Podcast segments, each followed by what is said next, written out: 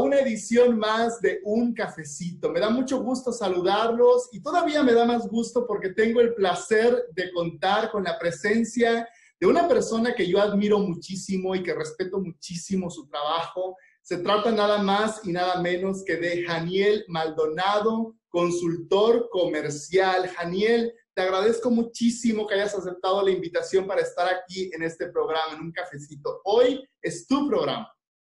Gracias, Toño, gracias, gracias. A mí me da un gusto que me hayas invitado y que hayas pensado en mí, teniendo todas las opciones que tienes para entrevistar gente. Y créeme que, voy a disfrutar mucho esta plática contigo. Muchísimo la voy a disfrutar.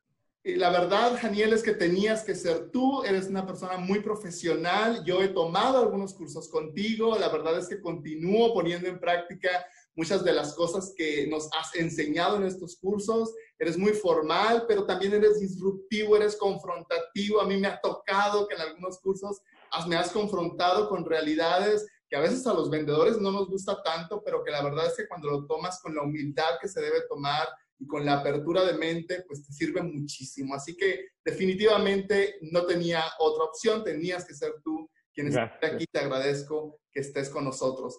Pues Janiel, yo quiero platicarle a nuestras audiencias eh, exactamente cuál ha sido tu formación. Janiel Maldonado, consultor comercial, es licenciado en negocios internacionales y cuenta con un MBA con concentración en mercadotecnia por parte de CETIS Universidad.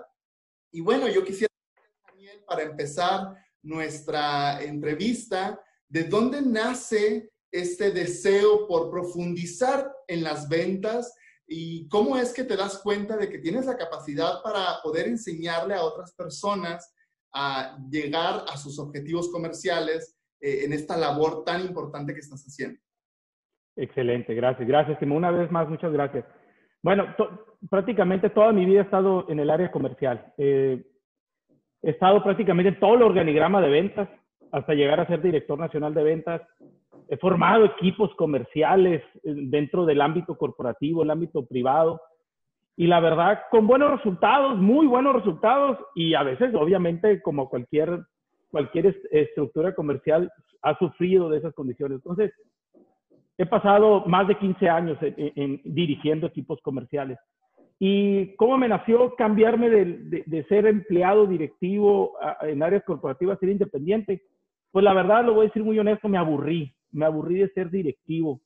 Creo que ya era un ámbito que ya conocía bien, conocía manejar las estructuras, eh, tenía muy buenas relaciones con todos, llegamos a los objetivos y me quería probar yo en un ambiente más, más fuerte, ¿no? Que es, si sé entrenar a mis equipos comerciales y mis mismos equipos comerciales los hemos logrado llevar de, de punto A al punto B, quiero intentarlo hacer con más gente.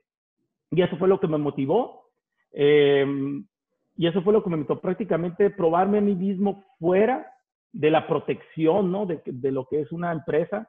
Yo trabajé con empresas muy reconocidas que quiero un chorro, que, la verdad sigo teniendo contacto. Muchas de ellas son mis clientes ahorita actualmente, empresas que las dejé, lo primero que hicieron fue, me contrataron como consultor, lo cual para mí fue un honor.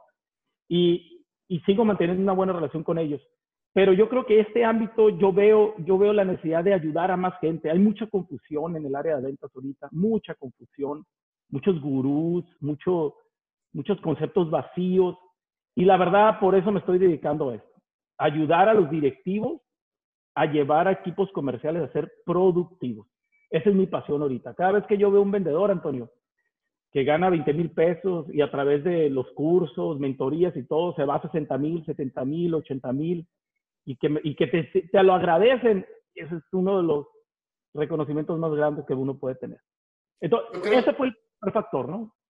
Claro, muchas gracias. Yo creo que eh, esto que me estás comentando ha de ser de lo más satisfactorio que te ha pasado al tomar esta decisión. Pero ¿qué fue lo más difícil, lo más complicado de tomar esta decisión y empezar este camino, este recorrido de coachar empresas, coachar vendedores?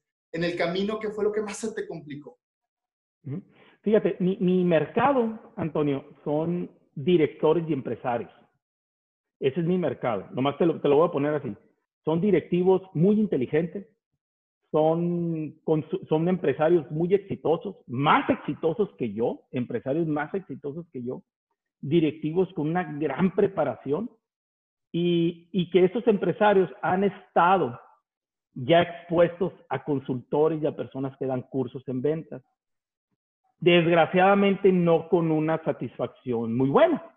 Entonces cuando llegaba a tocar la puerta, pues obviamente te miraban con otro más, otro consultor más, otro curso de ventas más. Y, y, eso fue lo más complicado, ¿no? Tratar de demostrarles que, que, no soy una persona que está vendiendo humo, que no soy una persona que quiere ser popular, que no es una persona que nomás quiere su dinero, que realmente mi compromiso es desarrollar equipos comerciales. Ese fue mi principal reto, el, el que me acept, el principio me aceptaran, pero una vez que te aceptan, pues son clientes que generamos largo plazo con ellos y ellos te vuelven a recomendar. Eso es, eh, porque mi mercado es es un mercado muy, desde mi punto de vista, lo que veo muy preparado en, en, en temas de, de, temas comerciales.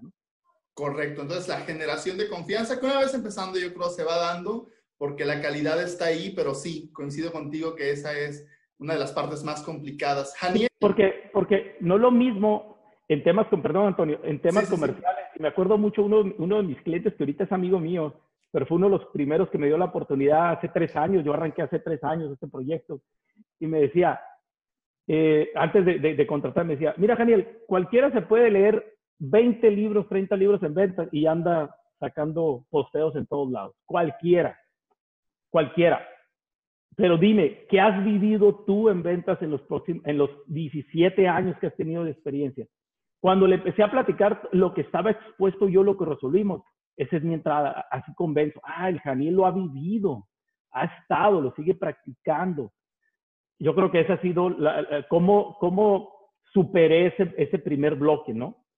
Un elemento diferenciador muy, muy importante. Sí. El, el, programa se llama Un Cafecito y tu cafecito yo lo tengo aquí y te lo quiero pasar para que podamos disfrutar de la plática más. Así que recíbelo, por favor. Ahí te va. Ahí está, Carlito. Ah, ah, súper bien. Oye, yo no sé qué pasó, pero en el camino cambió de color la taza. Yo creo que se tuvo que uniformar con la camiseta que traes, con tu logo. Así que disfruta. Provecho. Daniel, una cosa es vender, vender bien, y otra cosa es tener la capacidad de enseñar, capacidad de educar. ¿No? Hay, hay dos disciplinas ahí eh, involucradas. El, eh, por un lado, la capacidad comercial, la prospección, la calificación, el vencimiento de objeciones. Hay muchos muy buenos vendedores, pero cuando las personas que son muy buenas vendiendo de pronto quieren enseñar a otros, probablemente no tengan las competencias para hacerlo. De hecho, yo aquí quiero mostrar unas fotografías tuyas en donde pues estás precisamente haciendo esto, enseñando a otros. Eh, eh, quisiera que nos dijeras tú, ¿Cómo, cómo tomaste esto? Eh, ¿Para ti fue un reto empezar a enseñar? ¿Sabías enseñar ya cuando empezaste a coachar a las personas? Eh, ¿Qué es difícil, vender o enseñar a vender? Fíjate que el, eh, cuando no es lo mismo ser vendedor que ser un director comercial. Es muy diferente. O un gerente comercial. Ser gerente comercial debe de ser un buen entrenador. Y, yo cuando emigré a gerente comercial, tuve que aprender las herramientas de entrenar a vendedores en habilidades de ventas, en habilidades de producto, en prospección y todo lo que es el proceso de ventas. Eh, yo tuve que aprender esas habilidades, son muy diferentes. No todo el que sabe, yo conozco excelentes vendedores y son mis amigos que no saben enseñar, que se desesperan en enseñar. Casi, casi cuando un vendedor no lo entiende, lo quieren agarrar con coscorrones. O sea, ¿por qué no entiendes? ¿Por qué no entiendes? No tienen ese nivel de tolerancia pero son muy buenos vendedores. Y, hay, y también hay de otra, hay personas que han aprendido a transmitir el mensaje de ventas como nivel experto, pero, pero a la hora de vender en la vida real se hacen chiquitos. ¿A qué me voy con esto? Son dos habilidades diferentes. La habilidad de aprender a vender y la, habilidad de enseñar a vender son dos habilidades diferentes. Yo he vivido las dos y creo que la habilidad de enseñar es más complicada que la habilidad de vender. Porque a veces tú, a mí me ha pasado que como yo lo he experimentado y, a veces me dicen, ay, Caniel, eres un poquito agresivo en este punto. Le digo, pues es que si la vida real, tienes que ser así, tienes que mover, tienes que, pues te agarra el teléfono, no es momento de sentirse mal, bla, bla, bla, bla, bla, bla. Y por el otro lado, los expertos en entrenamiento me dicen, Daniel, es que mira, todas las personas reaccionan diferente. Y ya me empiezan a hacer rollo. Entonces, para mí es más difícil enseñar que vender, ¿eh? Para mí. Lo tuve que aprender, pues, el tema de, de, enseñar. Y creo que lo, lo, hemos hecho muy bien, si no, pues, pues no tuviéramos esos grupos, ¿no? Que, que nos contratan empresas muy importantes. ¿no? Sobre todo porque tu público, tus alumnos en este caso, los aprendices del tema de ventas, y, tú estarás de acuerdo conmigo, por lo general manejan o manejamos, ¿no? En, mi caso también en algún momento, un ego arriba. Hay muchos rockstar en las empresas que se dedica a vender y que considera que por tener buenos resultados, un trimestre, dos trimestres o un año entero, pues cree, cree saberlo todo, ¿no? ¿Cómo te has enfrentado al ego de los vendedores? No, yo tengo una frase que la aprendí hace 10 años en mi carrera y me la dijo un mentor mío. Me dijo, los resultados no te hacen ser un buen vendedor. Y a mí me cayó de golpe hace 10 años porque dije, ¿cómo? Si me han dicho que mis resultados me avalan. Pero ya cuando me lo explicó, tiene toda la razón. ¿De dónde? Me lo explicó. Y luego viene la segunda pregunta. ¿De dónde vienen las ventas, Daniel? Es decir, te caen por teléfono, te llegaron por correo, te están llegando visita, piso, ¿Cómo están llegando tus ventas? ¿En qué parte del proceso eres fuerte?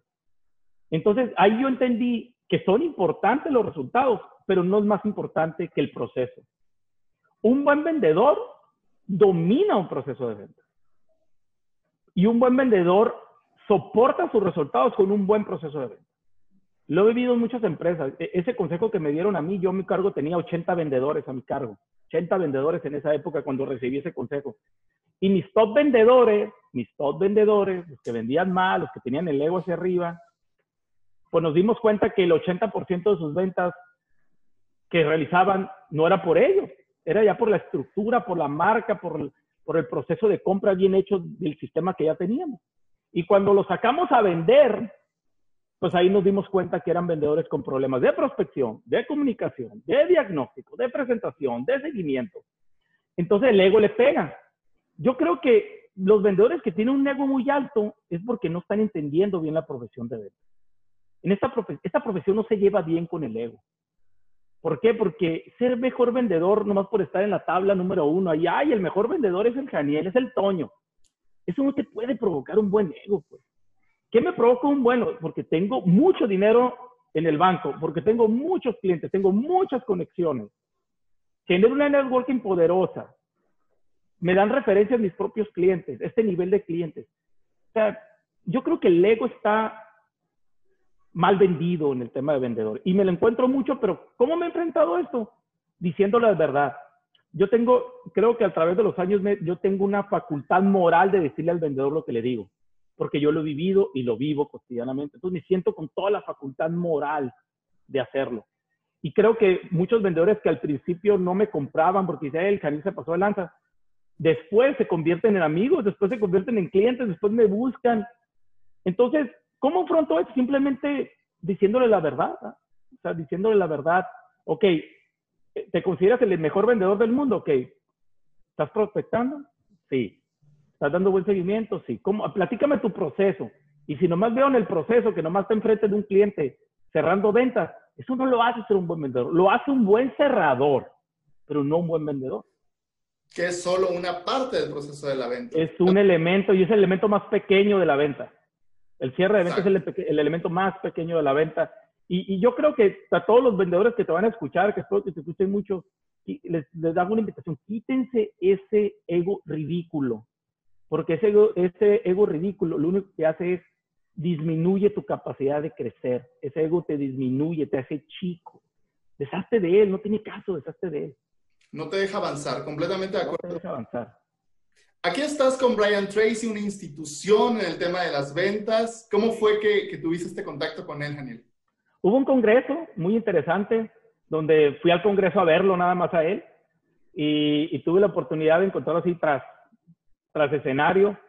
Tuve la oportunidad de hacerle una o dos preguntas nada más que, que yo traía en mi cabeza. Fueron cinco minutos nada más que cotorré con él eh, y tomamos una foto y todo.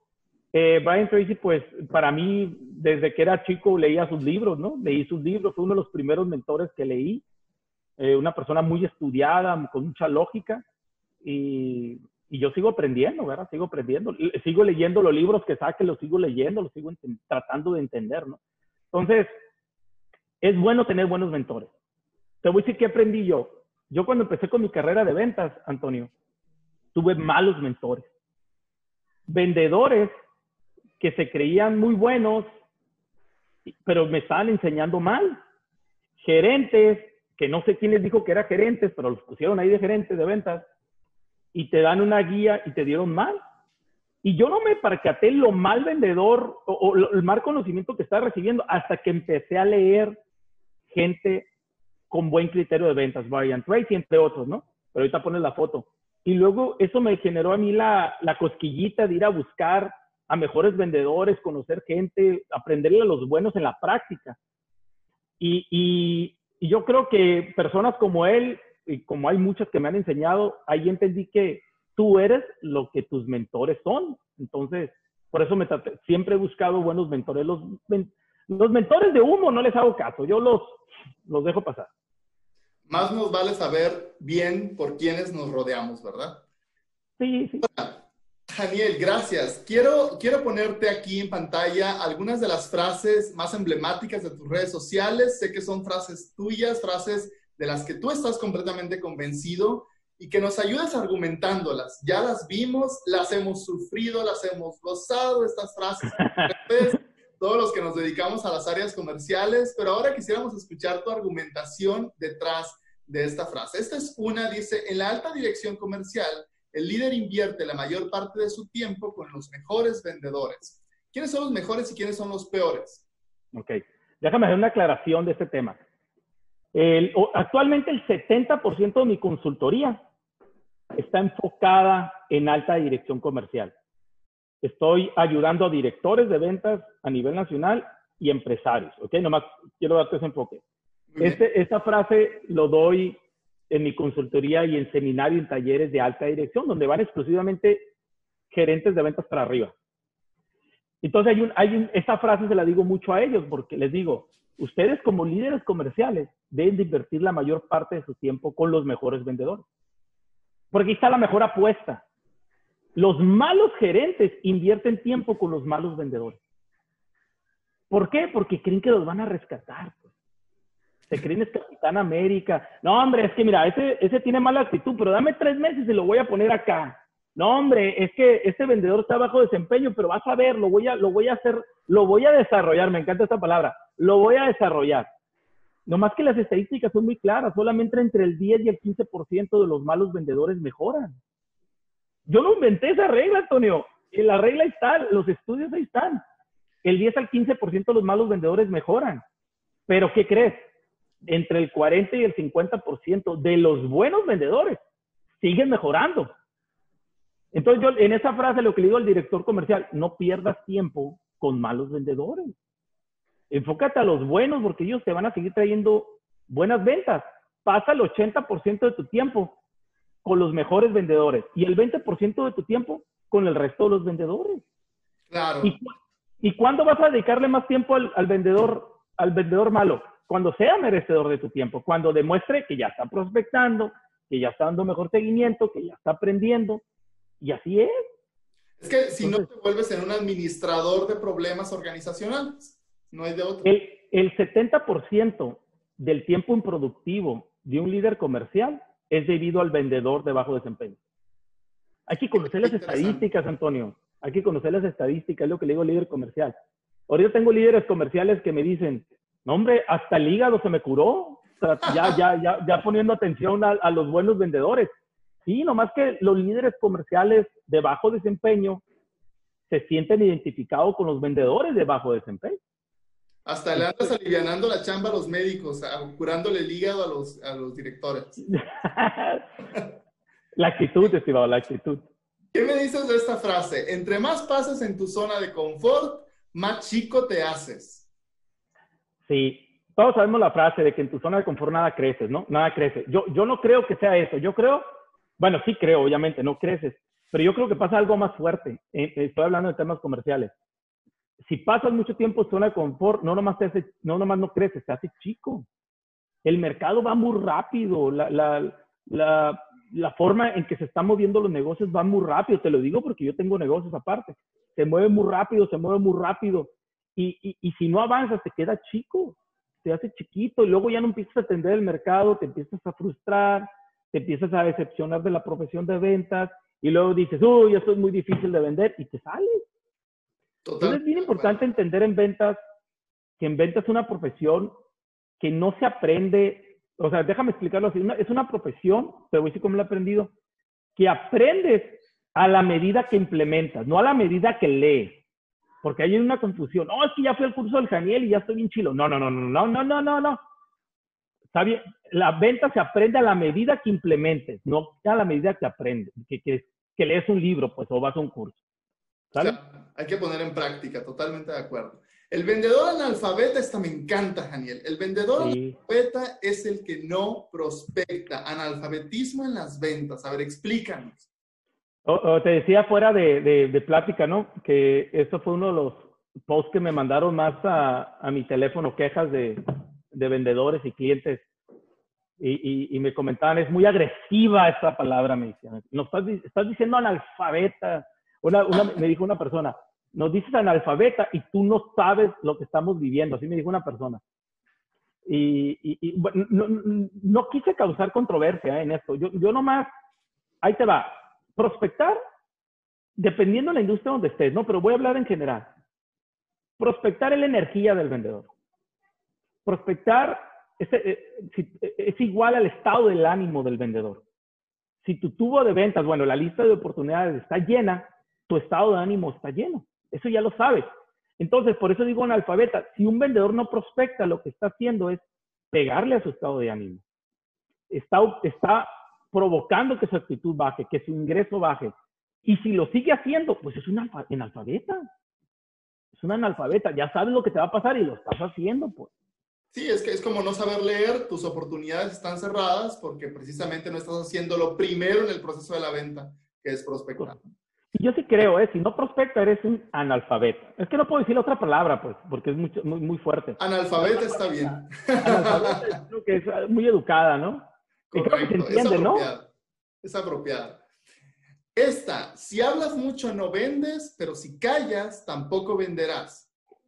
¿Cómo, ¿Cómo, argumentamos esta frase? Es cierto, hay mucho merolico en el área de venta, y hay algunos también que pensando que dejando hablar al cliente únicamente, pues pueden, pueden lograr objetivos. Pero ¿en dónde está la línea o el equilibrio entre estas dos, entre estas dos vertientes? Ajá. Fíjate, eh, eh, ahorita hay que entender cómo funcionan los procesos comerciales para que, para que entendamos esto. el 70% del proceso de compra, 60-70% del proceso de compra en la mayoría de las industrias ya lo recorre el comprador sin necesidad de un vendedor ya te investiga por internet, ya, ya te investiga en Google, pide recomendaciones, oye Antonio, ¿cómo ves a esta persona? Antonio, ¿cómo ves a este proveedor? Entonces ya pasó el recorrido. Entonces yo todavía veo vendedores que cuando visitan un prospecto o en una cita o le hacen una cita, empiezan con su speech de somos tal empresa, tenemos 40 años de historia, vendemos... Y, y es ridículo hablar así ya, pues. Si ya el cliente ya se investigó, pues. Entonces, si hablas mucho en ese tema, pues no vas a vender. Pero también si te quedas callado, tampoco venderás. Entonces, yo tengo una frase que va a salir posteada, te voy a dar la premisa. Va a salir posteada, no me acuerdo si la otra semana no sé, mi community manager. Pero digo, si no preguntas, no estás vendiendo. Ah, eh, eh, yo creo que complementaría eso. O sea, un vendedor que no hace buenas preguntas no está vendiendo. No puede estar callado un vendedor. Esa es una estupidez también, ¿eh? O sea, tiene que estar preguntando, no callado, preguntando. Pregunta, tiene que saber qué preguntar. Claro, tiene, que tener la lógica de la situación en que preguntar, tiene que tener el entendimiento de qué preguntar. El preguntar genera conversaciones. La labor de un vendedor es generar conversaciones, no hablar, es generar conversaciones. Pero no callarse. El vendedor callado no vende. El vendedor que pregunta y genera conversaciones interesantes y profundas, va a vender. A eso me refiero en esta, Definitivamente tienes que abrir la boca siempre con estrategia. Si no lo haces con estrategia, claro, claro, claro, claro. Argumenta con datos, no con tus miedos. En este momento, la gran mayoría de las áreas comerciales sentimos miedo ante el panorama, ante la situación, la incertidumbre, la volatilidad que existe. Pero ¿cómo argumentar con datos? ¿Qué datos? Eh, ¿Cómo manejarlos en vez de con miedos? Fíjate, eh, eh, en, este, en, este, en este punto lo, que quiero transmitir a los vendedores y a los, seguidores que estamos en el área comercial es muchas veces el vendedor tiene mucho miedo cuando va a entregar una propuesta y ¿qué pasa? Siempre, ¿sabes qué? Está muy cara tu propuesta. ¿Sabes qué? Ahorita no es buen momento por el tema de la pandemia. ¿Sabes qué? Bla. ¿Sabes qué? Déjame verlo. Entonces el vendedor llega, llega a ese tipo de, reuniones ya con miedo, ya predispuesto. Entonces, en vez de llegar con datos, no con miedo, pues. Tú llegas con datos y decir, ¿por qué ahorita es el mejor momento para estudiar, no importando qué situación sea? ¿Por qué mi precio vale 15% más? ¿Por qué ahorita y no el otro año? Y yo veo aquí la gran debilidad de los vendedores, ¿eh? Una gran debilidad. Los vendedores no usan datos. Usan palabras, usan estrategias muy... Muy cualitativas. Sí, muy, muy, muy simplistas de que deben de usar datos. Ahorita Mira, el dato del mercado es más poderoso que el dato del producto. Eso siempre se lo digo a mis clientes. Si usas datos del mercado, en vez de datos de tu producto, tienes más posibilidades de cerrar. Y los vendedores siguen usando, y, los vendedores siguen usando datos del producto. Tengo 40 años de experiencia en vendiendo esto. Es la mejor, somos el número uno, tenemos a los mejores estos. me estás dando datos de tu producto, pero si me dijeras, Oye, el 80% de mis clientes tienen rentabilidad del 40%. Ah, cabrón, perdón. Ah, dijo, ya, ya, ya me dices un dato del mercado. ¿Sabías que nuestros clientes, te estoy inventando, ¿no? ¿Sabías que nuestros clientes tienen 50% más rentabilidad que los clientes de la competencia? Ah, ya me estás hablando del mercado. Pero el problema aquí, mi estimado Antonio, es que los vendedores, desgraciadamente, no todos, ¿eh? te repito, no todos, no salen a investigar esos datos. No se vuelven inteligentes usando datos. Y es un gran problema, Daniel, y tú diste en un punto muy, muy clave, porque eh, lo que tenemos que hacer, de acuerdo a lo que tú me estás comentando, es aprender a vender desde el cerebro del que compra y no desde el cerebro del que vende. Sí, Cuando claro, tus datos del producto, estás pensando en tu empresa, estás pensando en ti, estás pensando en tu producto, y, muy pocas veces en lo que representa ese producto. Sí, e, e, el, el dato es lo que le va a hacer racionalizar la emoción al comprador.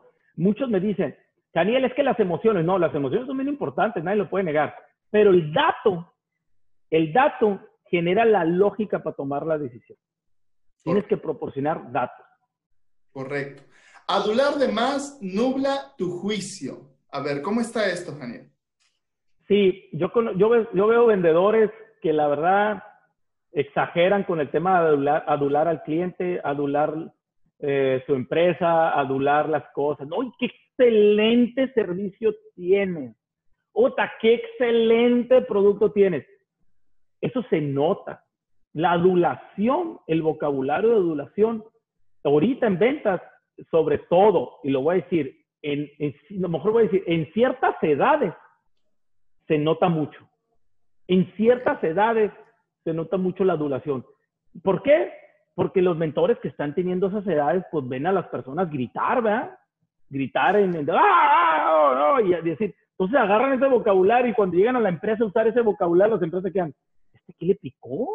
¿Qué le picó a esta persona? Usan mucho la adulación y, y, a los, y a los compradores no les gusta que los adulen.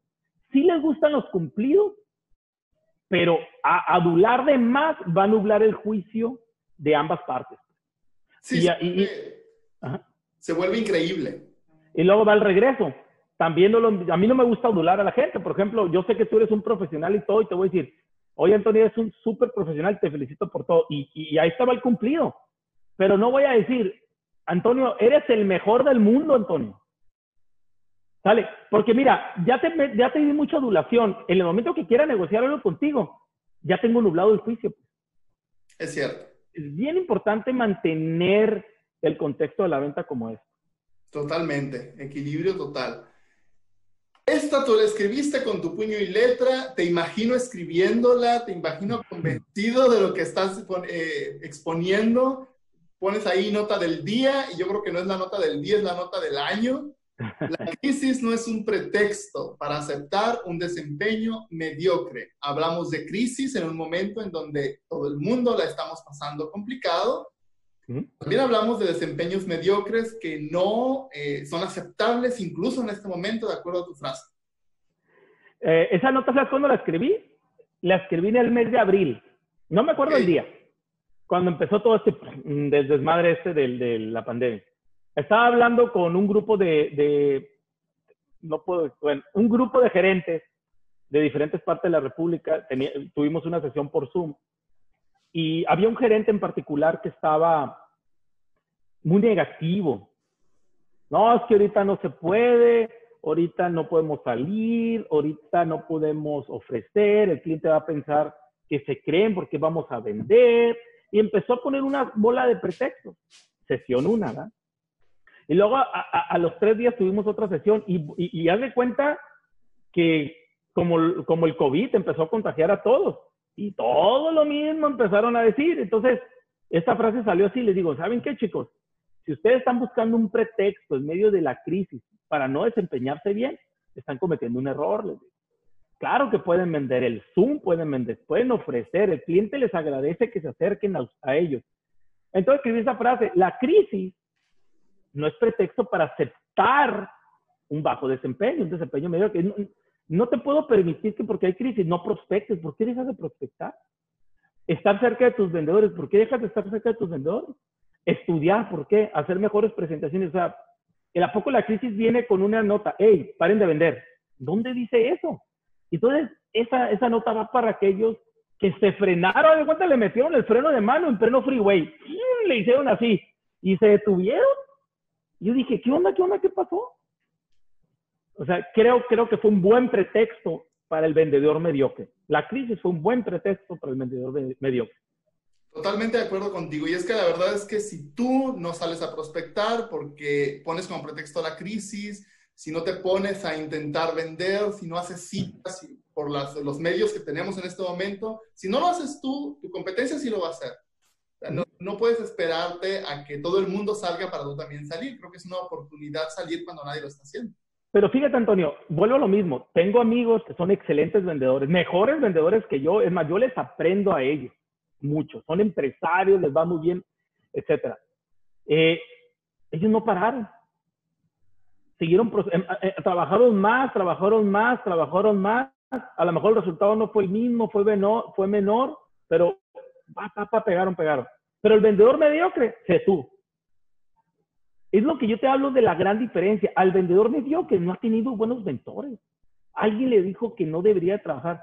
Y a los buenos vendedores que han tenido buenos mentores les dijeron, hey, en, en crisis es donde acaparamos mercado. Tengo un cliente muy bueno, por cierto, ese cliente mío, que dijo, es, uno de los es una de las empresas más grandes en su sector.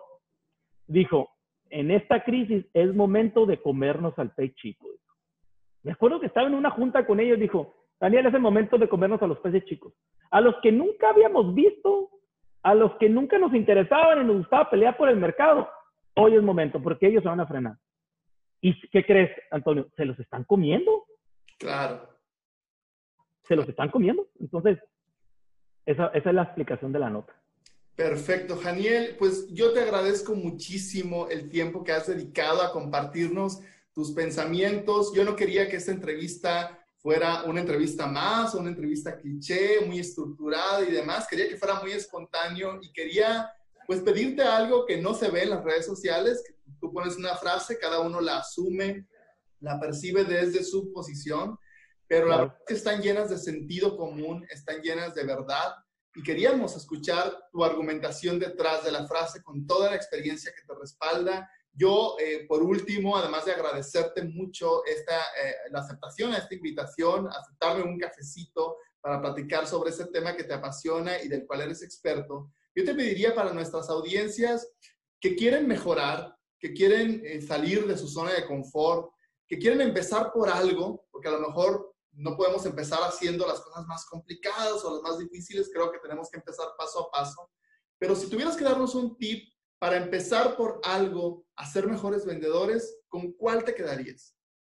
Fíjate, eh, esa pregunta me la hacen mucho y, y, yo hablo por lo que yo hice, ¿no? No, no, no, no, no sabría, porque sé que hacen muchas cosas otras personas.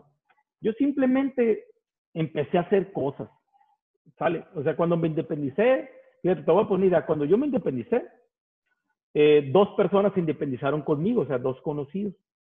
Y más o menos íbamos para el mismo tema de consultoría, dos fracasaron. Dos a los seis meses dijeron no.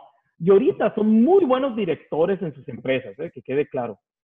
Entonces, yo como que simplemente empecé a hacer, me apegué a mi proceso, lo hice, no, no miré mi estado de ánimo, seguí haciéndolo, seguí haciendo, seguí ejecutando, seguí ejecutando y seguí pidiendo consejo con buenos mentores.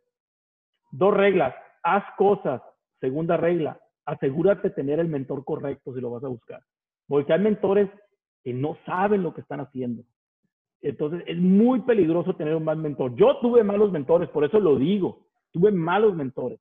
Entonces simplemente haz cosas, estructura tu proceso, velo organizando, hazlo, hazlo, hazlo, velo perfeccionando y busca guías.